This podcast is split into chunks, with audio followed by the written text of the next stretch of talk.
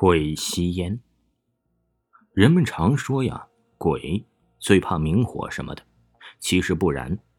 明火、火柴、打火机点燃的烟等这类东西，只不过是人类对战胜恐惧的一种寄托。下班以后啊，我、任通、张璐、巨鹏一行四人直奔饭店。这里边呢，我年纪最小。对他们也哥哥相称，喝着喝着，我端起酒杯啊，大口喝了起来。小东，让你养海豚的呀，你行不行啊？陆哥探过脑袋看了看我的酒杯，对我说道：“这个时候啊，我已经喝了不少了，脑子反应有点迟钝。啥？海豚？没有没有，鲶鱼我倒是养了十来条，下来咱们烤着吃啊。”说完呢，我就把剩下杯中的酒都一饮而尽了。我强撑着掏出手机看了看时间，都晚上十一点了，不行，太晚了，我得回家了。童哥，还有烟没有？我醉醺醺的说道。童哥喝的也不少，看了看桌子上，从一堆盘子里抽出了一盒烟，递给了我。两颗就行，回家呀，倒上一颗。睡觉之前一颗，我从烟盒抽出来两颗烟，夹在了耳朵上面。今天呢是四月十七号，一个不吉祥的数字。天上挂着一轮还算圆的月亮，回去的路上有点风，不算大。我呀和宾朋顺路，他到家以后啊，我还有一段路。趁着酒劲儿，我把电瓶车呀拧到了底。刚才我们俩说的话呀，也不觉得有什么。现在除了电车发出的呜呜声，一切都显得非常的寂静。停下电车，掏出钥匙，打开大门，推进电车，关上大门，一切都是那么的正常。我吹着口哨，晃晃悠悠的走向屋子，想着一会儿美美的睡上一觉。在我卧室的门口啊，挂着个蓝色的帘子，在我进门的时候啊。这可恶的帘子，哎，却把夹在耳朵上的烟给我碰了下来。我低下头准备把烟捡起来，在我低下头的那一刹那，惊出了一身的冷汗。那是一个圆的不能再圆的脸，就像是用圆规画出来的一样。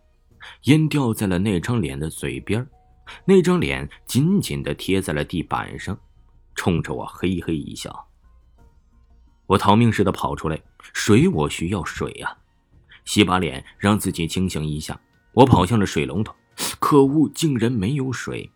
在白色的月光下，我清楚的能看见那张脸也爬了出来，就在水龙头旁，静静的一动不动的看着你。我抬起头来看向四周，有什么东西能帮助自己的呢？梯子，立在房边的椅子。我大步的跑过去，爬上了屋顶，看看脚下，还好，没有跟上来。我吁了一口气。正在我思考接下去该怎么办的时候啊，大门外的街上传来了一阵响动。我扭过头去，只见一个佝偻的老头用两只手举着一个红色的塑料盆走两三步停下来，用脑袋机械的左右看着。我啊的一声叫了出来。那老头转过身，冲着我嘿嘿的笑了起来。他只不过呀，只有一米的身高，佝偻着身子，脖子上的脸却大得出奇，圆圆的，就像他手里拿的塑料盆冲着我挥了挥手。他的身体不受控制似的爬下梯子，打开大门，走了进去。临近了，才看见那老头的脑袋只有薄薄的一层，嘴里。只剩下了发黑发臭的牙齿，他从兜里摸出了褶皱的五元钱，嘴不动，却听见声音：“小子，我给你五块钱，你去给我买盒烟，就五块钱的那个一品黄山。现在的烟都涨价了，好吗？那个卖卖五块五啊！现在想的居然是这个，当然只是想想。我声音有些发颤的说。”我屋里有一颗烟呢，我我我去给你拿吧，你不要害我呀。那老头并没有说话，只是伸出了干瘪的右手，用大拇指一抠，一团火焰从指头上冒起来。那老头的样子在火光下显得更的可怖，似乎等着我去拿。我跑回屋子，拿了地板上的那颗烟。等我再咬牙出来的时候，那个老头却不见了，只剩下路中央那一个红色的塑料盆我把烟放了进去，毫不犹豫的跑回家，关上了大门。这一夜，我迷迷糊糊的，不知道怎么睡着了。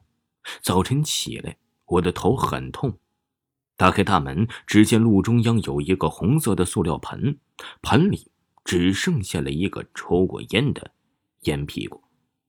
从那以后啊，我就很少抽烟了，因为烟上都写了吸烟有害健康。我知道吸烟有时候危害的不只是身体，还有你那颗肮脏的心。